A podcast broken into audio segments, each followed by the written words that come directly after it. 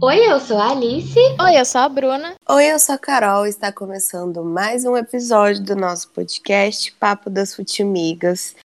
E, queridos ouvintes, como talvez vocês já saibam, talvez não, nós três, cada uma em sua profissão, temos o futebol como nosso case de estudo, digamos assim. É, eu sou formada em moda, a Bruna formada em história e a Alice jornalismo. E a gente prometeu, desde o ano passado, trazer alguns episódios falando sobre as nossas pesquisas. O episódio sobre as minhas pesquisas já foram no ar, é o episódio 21 do Papo das Futimigas, que você pode ouvir aí no seu streaming de preferência. O da Bruna vem aí e hoje estamos aqui finalmente para o episódio sobre as pesquisas da dona Alice. Eu joguei, adiei esse momento para o dia, para o mês da mulher, né? E a gente pode até falar um pouco antes sobre isso, que eu gosto de dizer antes de, de ir para minha pesquisa de fato, que esse mês é um pouco mais sobre ódio do que sobre amor, né? No caso de comemorar, digamos assim, né? Porque a gente está reclamando no sentido de clamar a nossa luta por direitos iguais e lembrar que a gente ainda não conquistou direitos iguais. Então, assim, esse ano, particularmente, eu nunca liguei muito, gente, eu não sei vocês, assim, só pra quebrar um gelo inicial, pra flor, pra essas coisas, porque pra mim sempre foi assim, ah, então tá. E não, não é sobre isso, mas enfim. Não gosto, não é sobre isso, mas ok, né? Tipo, tá.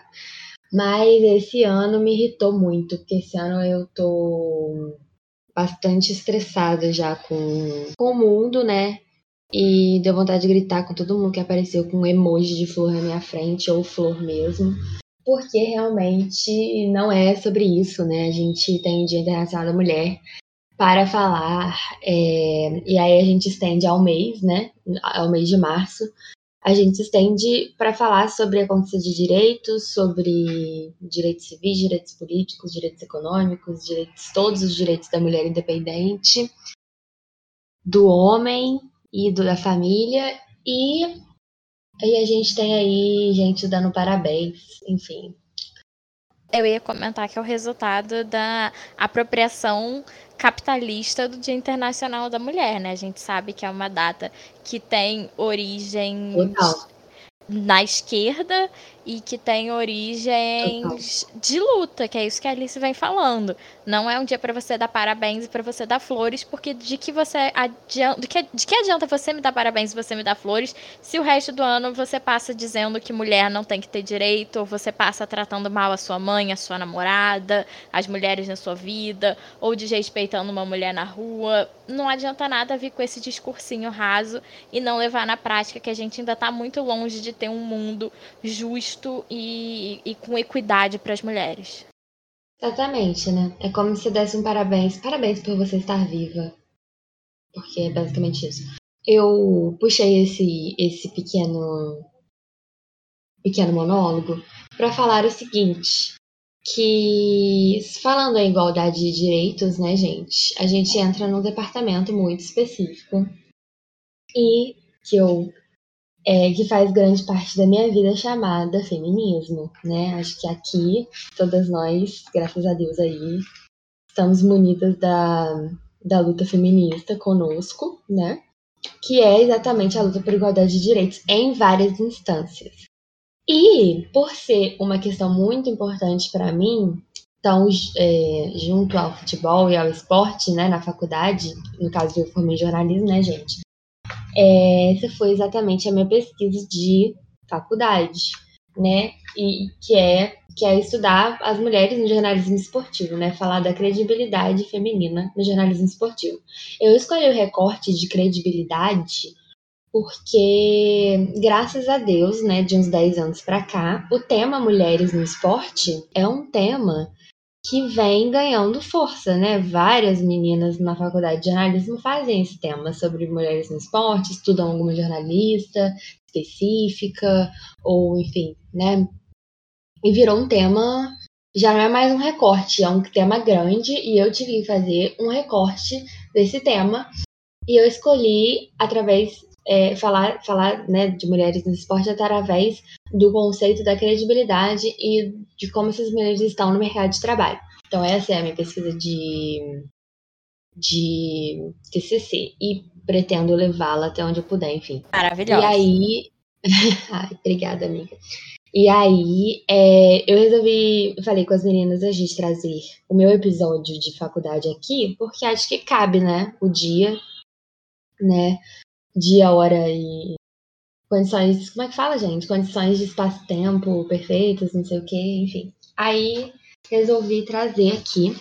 Vocês querem falar alguma coisa antes? Porque aí eu vou começar a falar, né? Aí Não, pode ficar abriu. à vontade. É o Então, seu Amiga, Amiga, faz teu episódio. show, faz teu show. Então tá, que aí eu vou falar, hein, galera. Mas lembrando que temos aqui duas estudiosas e feministas, que se quiserem me interromper, por favor, fiquem à vontade, né? Então, gente, vamos falar rapidinho aqui, então, um pouco de feminismo, né?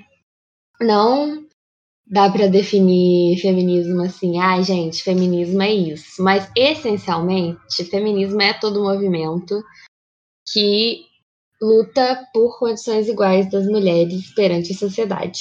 Todo movimento. Mas existe vários, fe- vários feminismos, né? Existe feminismo né?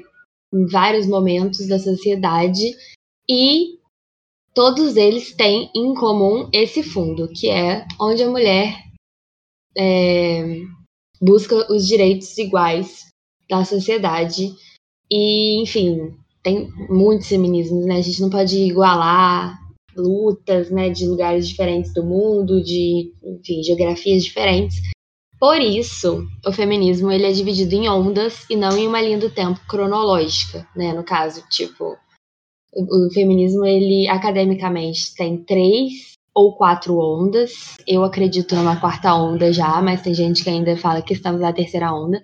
Mas o que, que são ondas? São espaços de tempo em que o feminismo está em alta, é, mas em cada lugar do mundo é um feminismo diferente. Né? O feminismo, como a gente conhece, basicamente, ele é ocidental, ele é inglês, basicamente, sufragista das mulheres da Inglaterra que direito de voto e tal, que é uma luta muito válida, né, que a gente encontra a maior parte de filmes, de coisas sobre, mas, né, existem vários feminismos no mundo inteiro, né, o feminismo que a gente conhece dá início na Inglaterra, mas a gente sabe que antes, né, quem, quem estuda feminismo sabe que antes, em outros lugares do mundo, já existiam outros movimentos, é, especialmente orientais, então, assim, existe né? Então a gente não pode falar, olha, tem uma linha do tempo, começou aqui e vai até aqui. Então, ondas são espaços de tempo nessa linha do tempo cronológica em que o feminismo levantou pautas ao redor do mundo. No mundo árabe levantou algumas pautas, na Europa levantou outras pautas, na América do Sul levantou outras pautas e por assim vai. Então hoje a gente está vivendo um momento que eu, eu me aliás, eu, eu me especializei, vamos dizer assim, para estudar na terceira onda e na chamada quarta onda, que são as ondas que levantam mais questões de hoje violência doméstica, mulher no mercado de trabalho, padrões de beleza e todas essas questões que são mais próximas à minha pesquisa, né, do que outras ondas, né? Nos anos 60 a gente tem o início do feminismo negro como teórico, várias outras questões muito importantes, mas para o meu estudo eu realmente peguei desde os anos 90 para cá, que são as chamadas terceira e quarta onda. E outro carro de som, maravilhoso. Com certeza um homem dirigindo essa porra, claramente, que me deixa mais estressada. Carro de som e moto que faz barulho é sempre homem dirigindo. É sempre homem, nunca é a gente, tá? Isso aí, científico, aquelas. Então, só, eu só queria dar essa introdução rapidinha sobre feminismos, porque né, é importante também falar de onde parte a, a referência, né? De onde a gente vai tirar a referência. E aí, eu começo levantando uma questão para vocês, que é... Eu começo minha pesquisa questionando o que é credibilidade, né? Por que eu escolhi essa palavra, credibilidade? Gente, momentos, aquele momento Sherlock, né? Credibilidade é tudo aquilo que é crível, né? É tudo aquilo que passa é, fidedignidade, né? Você sabe que uma pessoa tem credibilidade quando ela é uma pessoa que é que, que, tem domínio no assunto, que tem vivência no assunto, que tem, enfim. Né, tem toda essa questão. Que, que credibilidade é isso, né? Segundo o dicionário, é aquele que é fidedigno naquilo que ele fala, que ele tem uma bagagem de conhecimento e tal, tal, tal. E o jornalista, quando ele fala alguma coisa, ele tem que ter credibilidade. Um especialista, enfim, qualquer coisa tem que ter credibilidade para falar. Como todas nós temos credibilidade para falar sobre os nossos próprios assuntos. Vamos abrir aqui um debate simples. Quando se trata de mulheres falando de futebol, o conceito de credibilidade é o mesmo? A gente sabe que não, né? Obviamente, passa por uma outra Torta questão. de climão nesse minuto de silêncio aqui. Exato, gente, exatamente, né? Não é o mesmo, né? Passa por toda uma outra questão. O conceito de credibilidade quase vira uma bíblia de todas as coisas que a mulher tem que fazer para tentar ter credibilidade, que não nada garante que ela vai vir a ter, né? É, isso não só no futebol, claro, né? Mas a gente já tá aqui, já tô aqui entrando para não ficar é, falando para sempre, né? É, a gente existe numa sociedade dominada por homens, construída por homens para homens, por isso, quando a gente quer falar de assuntos que a gente quer falar, a gente não vai ter a mesma credibilidade. Porque não interessa muito quanto de bagagem a gente tem. A gente entende isso a partir do momento que, quando a gente fala que gosta de futebol, pergunta a escalação do nosso time em 1900 e pouco. Ou é, perguntam seleção brasileira de 70, ou enfim, né? To todas as regras, o que é impedimento, enfim, todas as coisas. A gente falou que gosta de futebol, a gente 70 passa. tá em- até fácil, é 1930. Exato. Toda a exato. história da escalação do seu clube. Exatamente, né? Tipo, é, a gente falou que, ah, gosta de futebol, aí a gente passa por um leve questionamento, depois a gente fala um pouco sobre, né, uma opinião, e aí alguém fala, nossa, você entende mesmo, hein? Como que você não tivesse falado há cinco minutos atrás que você entendia. Então, esse, o futebol é foi um esporte criado por homens, até onde se entende, né? E para homens, né? Para cavalheiros na Inglaterra. Tem aquela coisa do futebol na China, mas aí eu já não sei muito, gente. Mas assim, a gente sabe, né, que eles inventaram, eles de- decidiram que esse jogo era para homens e venderam o esporte pelo mundo tal como um jogo para homens. Eu vou matar esse trem agora.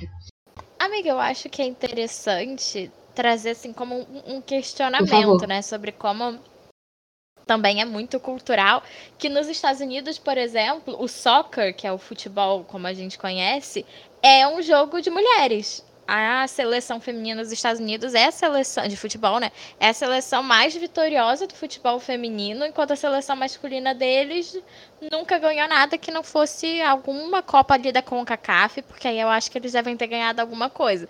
Mas assim, a seleção masculina dos Estados Unidos é inexpressiva no, no futebol. Então, é, eu acho engraçado como isso é muito cultural, assim, tem algum, alguns outros países que também têm seleções, tem o futebol feminino que é muito incentivado, também de língua inglesa, por exemplo, a Austrália também tem uma seleção feminina muito boa, mas eu acho que o caso dos Estados Unidos me chama muita atenção como lá é, futebol é jogo de, de meninas, todas as meninas entram pra escolinha de futebol e os meninos vão fazer beisebol, futebol americano, basquete. Exato, né? Isso é uma questão realmente, tipo assim, acho que a- abre todo um arco, né? Tipo, por que, que o futebol lá chegou dessa forma, né? E por que, que eles não falam futebol? Aquelas são muitas questões. É, Essa pergunta mas- que não quer calar, porque eles. Exatamente. O único lugar que não fala futebol. Por que, que essa parada de soccer, mas enfim. Né, realmente, né? É um esporte feminino, né? Os países nórdicos também, né? E tem uma cultura de mulheres que, mano, que jogam muita bola e tal, e, e realmente a gente não. Eu, eu não sei é, por quê, né? Porque temos seleções masculinas inexpressivas, né? Todas essas situações. Noruega, né? Tipo, complicado, né? É, ou países que têm até seleções né, que aparecem, né? Tipo a Suécia e tal, mas só que tem seleções femininas que são potências, diferentemente da seleção masculina. Mas, né, e isso é realmente um parênteses, vale um, uma pesquisa especial, assim. É, que já está, mas... Você que está escutando a gente, está na faculdade, está na pós, aqui um tema de pesquisa para você, ó, ó, mastigadinho. Largando aqui, hein? Largando aqui. E... Mas aqui no resto do, do mundo, né, tipo, no mundo comercial do futebol, a gente sabe que infelizmente também tem isso, né? As mulheres jogando futebol é, é pouco comercial, segundo quem? Homens, né? Então a gente no mundo no mundo lucrativo do futebol e que a gente mais vê até hoje, né? Porque eu, eu espero, né, que a gente esteja numa onda de mudança, né?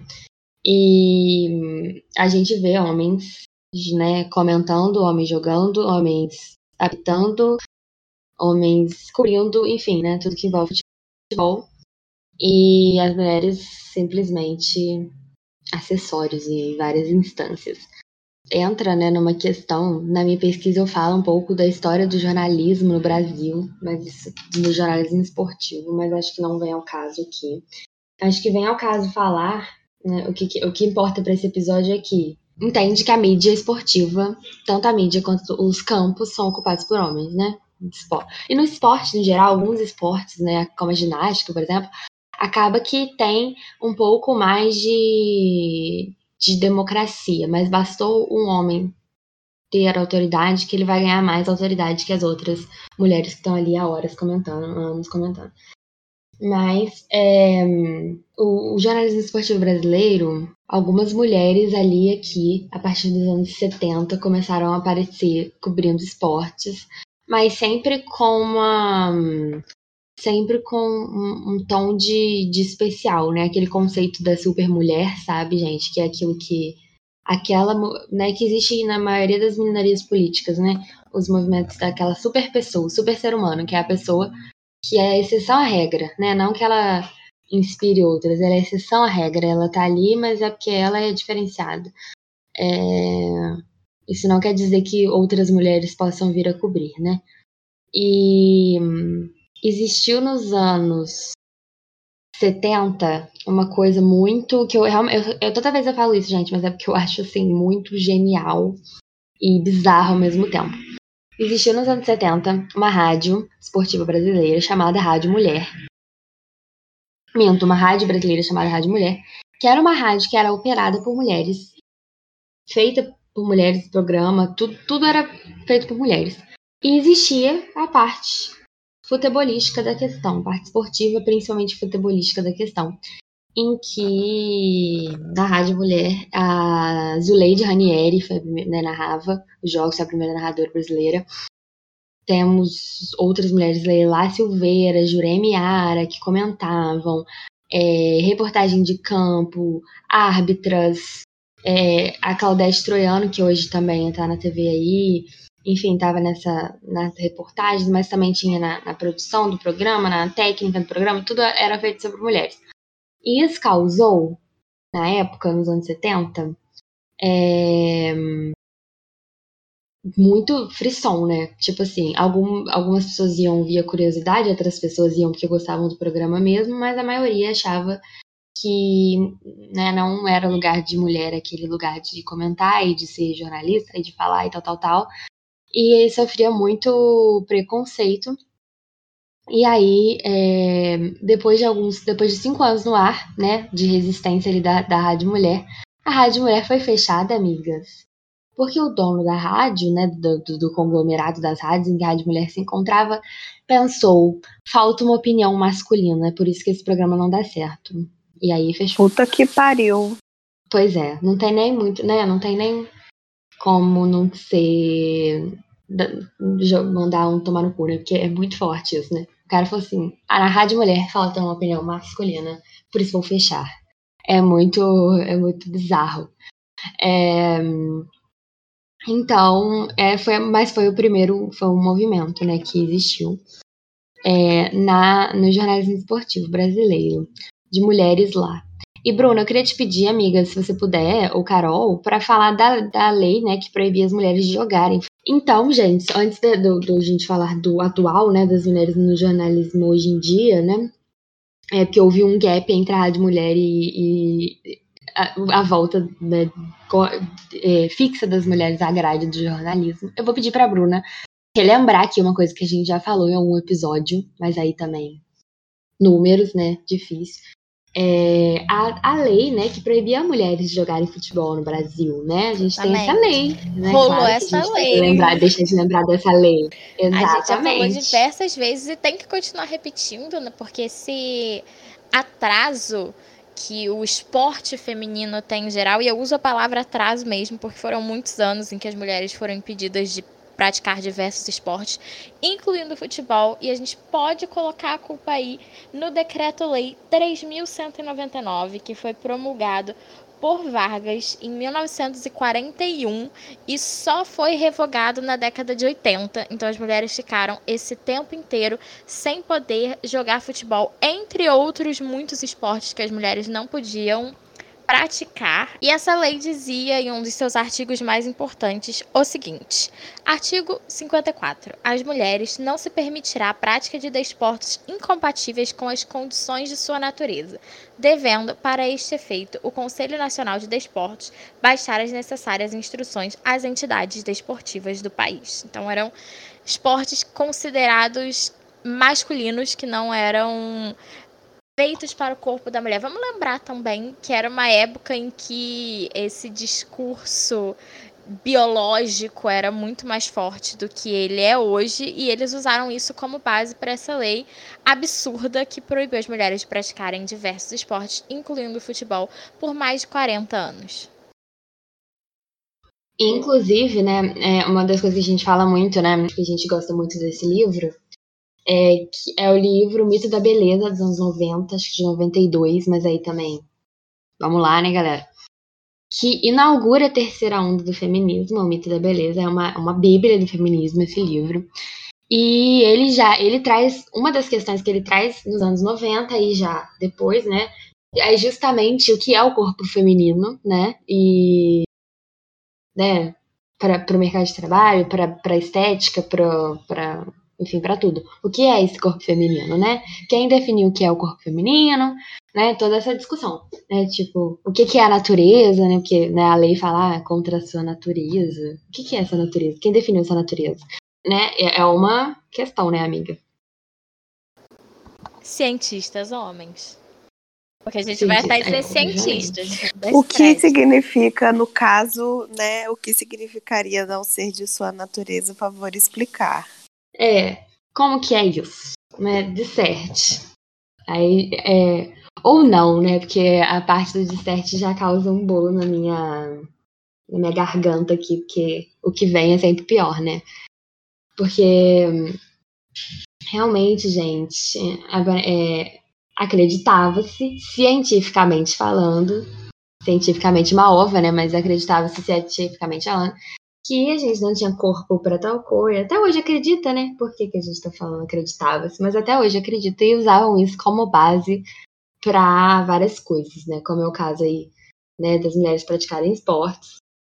E nos anos 90 também a gente teve uma, uma volta da seleção brasileira, uma aposta na seleção brasileira feminina um pouco maior, que é muito mini, né, gente, ainda, né? Mas a gente teve a aparição da formiga, enfim, aparição de algumas lendas aí do nosso futebol, né, que, mas já tinha seleção feminina que vinha lutando contra a ideia de poder jogar ou não, né? Então as primeiras seleções femininas ainda tinham essa, né? Seleções oficiais, porque óbvio que as mulheres não deixaram de praticar esporte, mas praticavam na ilegalidade, né? Na maioria desse tempo desse, da droga desse decreto. É, e voltando para mídia, né, esportiva, quando eu falo mídia, eu falo mais jornalismo, né, gente? Mas tudo, esse podcast aqui é um exemplo de, de mídia esportiva feminina, né? Então é, é bem amplo esse conceito também. É, temos alguns casos curiosos aqui, por exemplo, que na Copa da Argentina, em 78, foi uma repórter da TV Globo para para cobriu a Copa e ela ficou responsável pela seleção do Irã. A mulher virou simplesmente matéria numa TV argentina, porque ela tava lá cobrindo a seleção do Irã.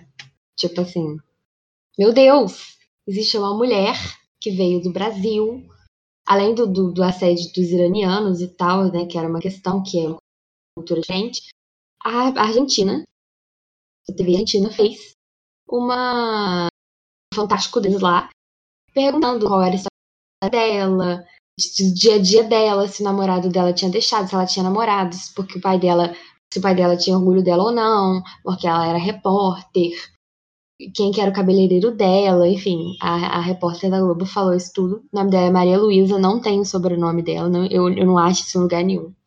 Mas, é, enfim, tá na minha pesquisa, porque ela falou, gente, olha, eu cheguei lá, eu fui uma it girl por um dia, porque eu simplesmente trabalhei. Enfim.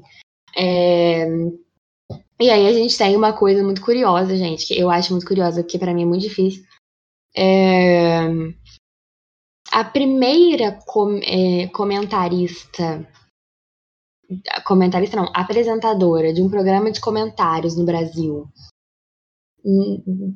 é em 2007, a primeira pessoa que, que, que, que apresenta o programa é, na TV aberta, né? É a Renata Fã, em 2007 que tá aí até hoje no Jogo Aberto, né? O mesmo programa. E aí, gente, com a Renata Fã vem uma série de problemáticas, né? Assim, né? Coitada da Renata Fã, né? Eu gosto muito de falar sobre isso. Eu lembro quando eu fui fazer meu TCC, eu peguei, na época, alguns recortes, né? Tipo, sobre alguns vídeos, né? Alguns momentos na televisão em que, enfim, mulheres passaram por situações. E aí eu tinha pegado, tipo, vários da Renata Fã, né? Separa duas aí da Renata Fã, porque a Renata Fã dá um TCC sozinha. E realmente, porque ela passa desde 2007 ser mulher lá. Mais uma coisa que é importante também, quando a gente fala de comentário, até, até, o, até o nosso podcast aqui, é, o, o Mais Quatro, quando a gente vai lá e tal, tudo que consiste é basicamente em falar meio que uma mesa redonda, né? O Brasil gosta do formato mesa redonda. Esse formato veio é, através de um programa nos anos 60 que tiveram a ideia de fazer, olha, se existe essa mesa redonda para falar de política, para falar das coisas, por que, que a gente não faz muito de futebol? Porque é com um representante de cada time, né, depois com, enfim, com vários tipos de, em várias formas diferentes, mas a mesa redonda é um, é um formato de, de futebol que a gente gosta, de, de programa de futebol que a gente gosta de assistir, a gente gosta de ver pessoas especializadas falando sobre é, futebol, né? Pessoas especialistas no nosso time, ou especialistas em tal campeonato, tal, tal, tal. E quem são essas pessoas especializadas? Homens. Uau! Choque, passada. Então, a primeira mulher a apresentar esse programa, que é o grande ícone da programação esportiva brasileira, um programa como esse, foi a Renata Fã. E a partir do momento que as mulheres adentram esse momento, né, elas começam a aparecer uma a uma né? Como primeiro como apresentadoras, depois como repórteres, enfim, hoje em dia até narradoras.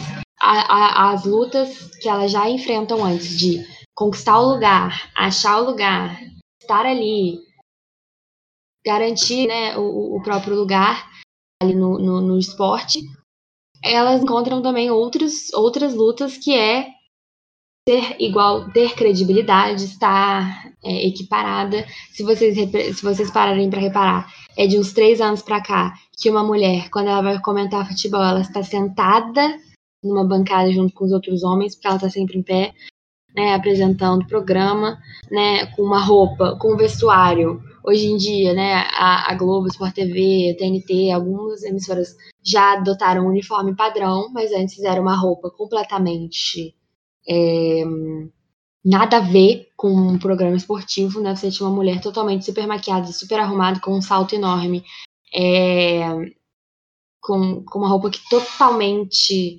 marcava curva e tudo, com um padrão de cabelo sempre o mesmo, maquiagem pesada, e homens de tênis, de chinelo, quase que só não iam de chinelo, que era esculacho para televisão, né? Mas um monte de velho jogador de futebol ali sentado com essas mulheres, especialmente que é o que acontece no jogo aberto até hoje, né? A gente tem ele, a Renata Pan, que parece uma boneca de porcelana, com o baby liso, cabelo enorme, uma roupa muito marcada, ali em pé, perguntando a opinião do Denilson que tá ali de pijama, né? Então, falando qualquer coisa que ele quiser, inclusive assediando a própria Renata Fã.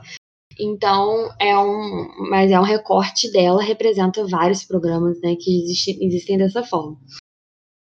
É, hoje existe já com algumas comentaristas né, chegando, Ana Thaís, é, a Globo e, a, e, as televisões fechadas né, foram as primeiras a adotar um uniforme, né, a ter outro mulheres negras é, e, e sair daquela coisa do, da, da modelo branca padrão que estava ali justamente é, existe uma, aquele questionamento essa mulher está aqui para dar a opinião dela porque toda vez que ela dá a opinião dela ela é rechaçada ou ela está ali para agradar homens ela estava atuando no começo assim não que por uma opção dela né mas ela Exato. era imposta daquele jeito para servir meio que um produto, né? Para ser o produto do, do Além programa. de tudo, você vai ter um colírio para seus olhos aqui, que é uma mulher, né? Totalmente produzida, passando para você os jogos da rodada. E toda vez que ela tentar falar, ela é muito gravemente interrompida. É, e aí, né, a gente tem vídeos disso, momentos, né? Um dos, um dos momentos, puxando aqui para as flamigas, né? Um dos momentos que eu usei no meu TCC, já que eu tô falando da Renata Fã, foi um momento que ela previu o resultado, da, a final da Copa da Libertadores. Né? Esse vídeo ficou famoso simplesmente porque ela acertou o placar, né? Que ela falou que a final ia ser entre Flamengo e River em 2019. E ela foi completamente esculachada por seis homens que estavam no programa. É teve um que chegou a ficar exaltado com ela, só porque ela falou que ela tinha usado raciocínio lógico para falar disso. É, e outros ficaram provocando, né? Que ela era burra, que ela era, enfim, outras coisas. E isso acontece com frequência nesse tipo de programa. Mas nesse caso, como a Renata acertou, ela disse que o final seria entre Flamengo e River, ela acabou no programa mesmo. Ela falou: Ah, vocês me zoaram, olha aí, mas eu não sei o que, mas eu acertei e tal. Mas, se ela não tivesse acertado, teria passado direto, simplesmente como uma sugestão é, que ela lá, errou. né, também ela foi zoada durante o resto da Libertadores inteiro até chegar à final e eles terem que aceitar que ela acertou um placar do, de um jogo desse tamanho. Né? Exato, né?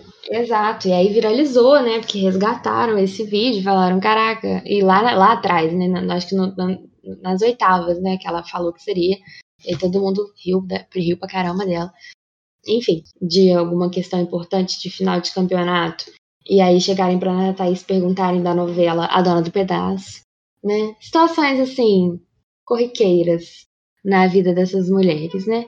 E falando disso, nem tô falando, nem entrei na questão de assédio, né? Que é sexual, moral, né? Que são coisas que acontecem no mercado de trabalho, da, da mulher no, na mídia esportiva, em qualquer mídia, em qualquer lugar, mas enfim, né? Falando aqui especificamente é, né, e todas essas questões que passam né, pela mulher a partir do momento que ela entra no, no mercado de trabalho, especialmente no mercado que é muito masculino, né? Então, eu acho que quando a gente fala é, de mulheres, de, de, igualdade de direitos né, no Dia Internacional da Mulher, eu acho que o futebol é um lugar muito é, importante para ter esse tipo de discussão porque no esporte no geral, mas especialmente no futebol, que é a cara do Brasil, né? Que é o esporte, né? O país do futebol. O país do futebol simplesmente exclui, por natureza, 51% da população feminina, né? Ou seja, 51% da população, que é mulher. Ou seja, o país do futebol é, é culturalmente país do futebol apenas para 49%. Claro que esse é um dado muito totalmente bruto, né? Mais da metade, portanto, e mais da metade da população não está inclusa no país do futebol quando o assunto é falar de futebol, viver de futebol, jogar futebol, enfim, ter futebol como centro na vida. O que é estranho, né? É bem bizarro a gente ter esse esse dado, né? Se você for parar para pensar, né? Porque não parece tão bizarro assim porque a gente cresceu no mundo machista. Mas eu, a Bruna e a Carol, por exemplo, todo mundo, nós três fomos questionadas, né? Tipo assim, mas vai estar futebol? Né? Tipo, sério, né? Porque, enfim. É insuportável. É, é, é isso aí que tem, né? E a gente tem que, que aceitar, meio que, né? Ir contra isso o tempo todo, né? Aceitar essa realidade para ir contra ela. Então, eu acho que nesse 8 de março e nesse mês de março, né? A gente tá falando de igualdade de futebol, um case, como a Carol falou no início, perfeito, né? Para se discutir isso.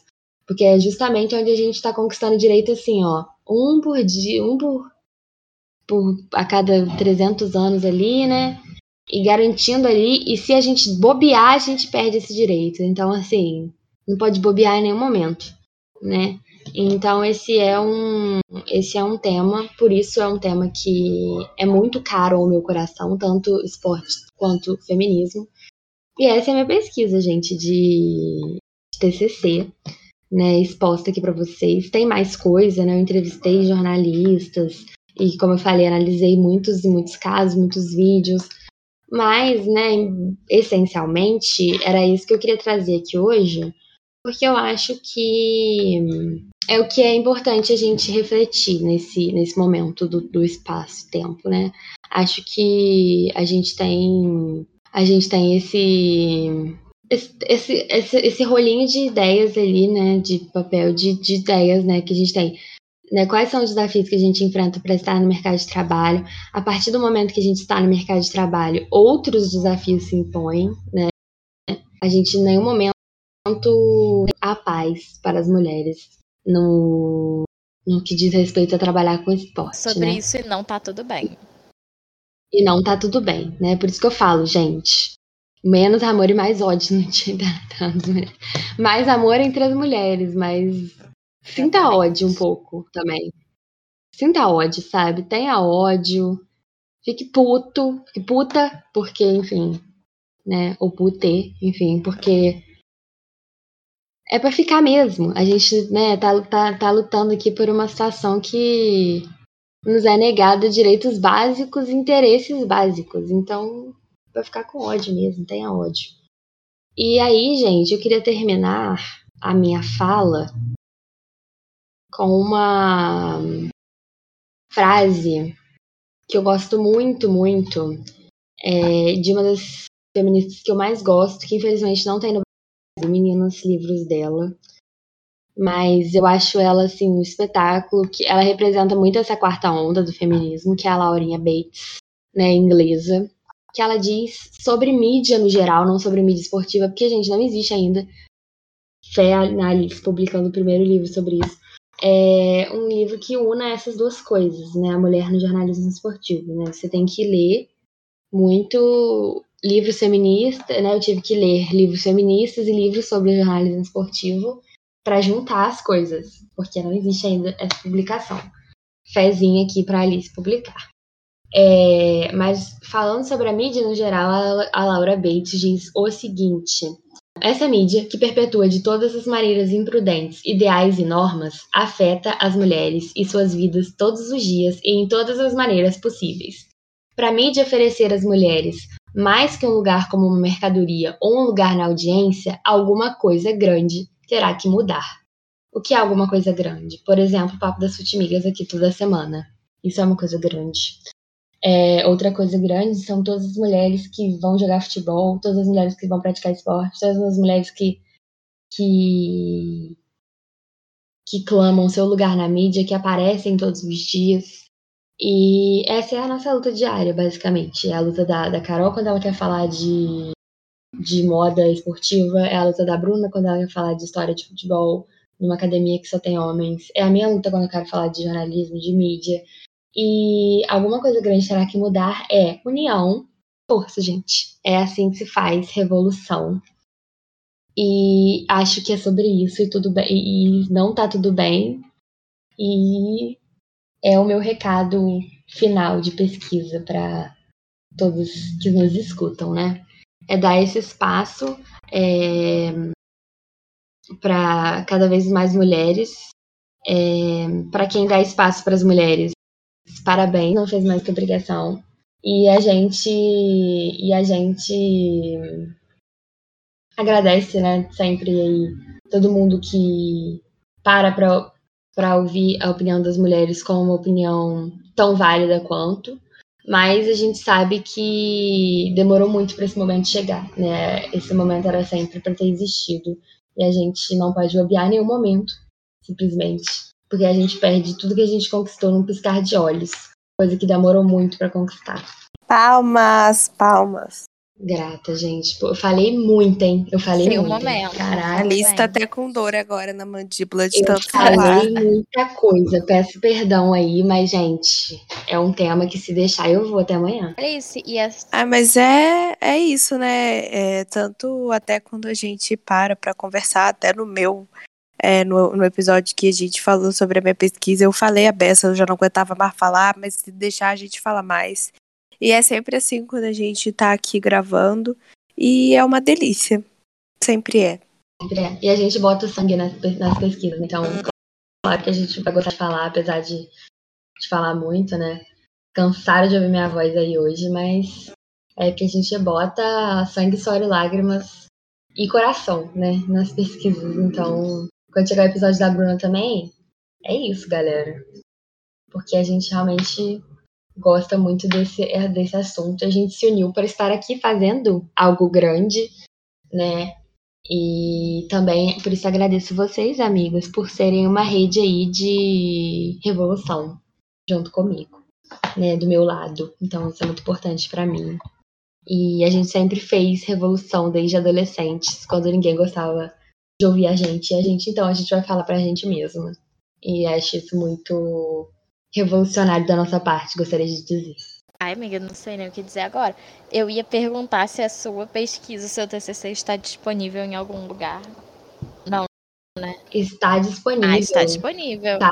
Então, Eu vou colocar links isso aí. Quem quiser Do- ler essa pesquisa maravilhosa em detalhes, ler no episódio para acessar. E me sigam também, né, gente, na lista do País do Futebol, em que eu explano isso lá, vira e mexe. Gostaria de agradecer Sintonia Esportiva, é, que dá o espaço para o Papo das Futimigas desde sempre. Achar lugares em que a gente possa falar sem ter que se provar o tempo todo antes é especial, né? Porque é uma coisa que a gente não tem direto, né? Simplesmente não existe isso com facilidade. E hum, a todas as, as nossas amigas futimigas, que são muitas, que a gente compartilha aí pesquisas e, e momentos, além de nós três, né? Somos mais futimigas. A frase da Laurinha Bates era para ser meu, meu recado final de impacto, mas aí eu falei mais sobre, falei mais em cima. Com essa verdadeira aula de nossa queridíssima Alice no País do Futebol, nos despedimos e já estou ansiosa para o episódio da Dona Bruna, viu? Muito, muito. Vem, vem aí, gente. Assim aula, como a Alice, eu estou guardando para um momento oportuno, que é os 40 anos da Copa de 82, que acontece esse ano, 2022. que Também é ano de Copa, então vem aí muitos conteúdos de Copa, vocês se preparem. Estamos já com tudo no gatilho para fazer o rolê, gente. A carne, já estamos aqui com a carne na brasa, né? Eu com meus legumes, aquela. A Alice vai chegar com os refri, rapaziada. Exatamente, Verdade. gente, ó. Já estamos aqui no clima para falar de Copa, para falar. Nossa, olha, olha, olha a resistência masculina toda hora, gente. Simplesmente. Ousada vai Eu vou chegar. até deixar algum desses momentos no podcast para falar que fomos impedidos, aquela. Tentaram nos calar. Vemos na semana que vem mais episódio do Papo das Futimigas. Não se esqueçam aí de avaliarem com cinco estrelas, por favor, o Papo das Futimigas no seu streaming, no Spotify, no Apple Podcasts, no Google Podcasts. Nesse qualquer streaming que você nos ouça, porque é muito importante para fazer o Papo das Futimigas chegar para as outras pessoas. Acompanhe nós nas redes sociais, que é arroba futimigaspod, e até a próxima. Tchau!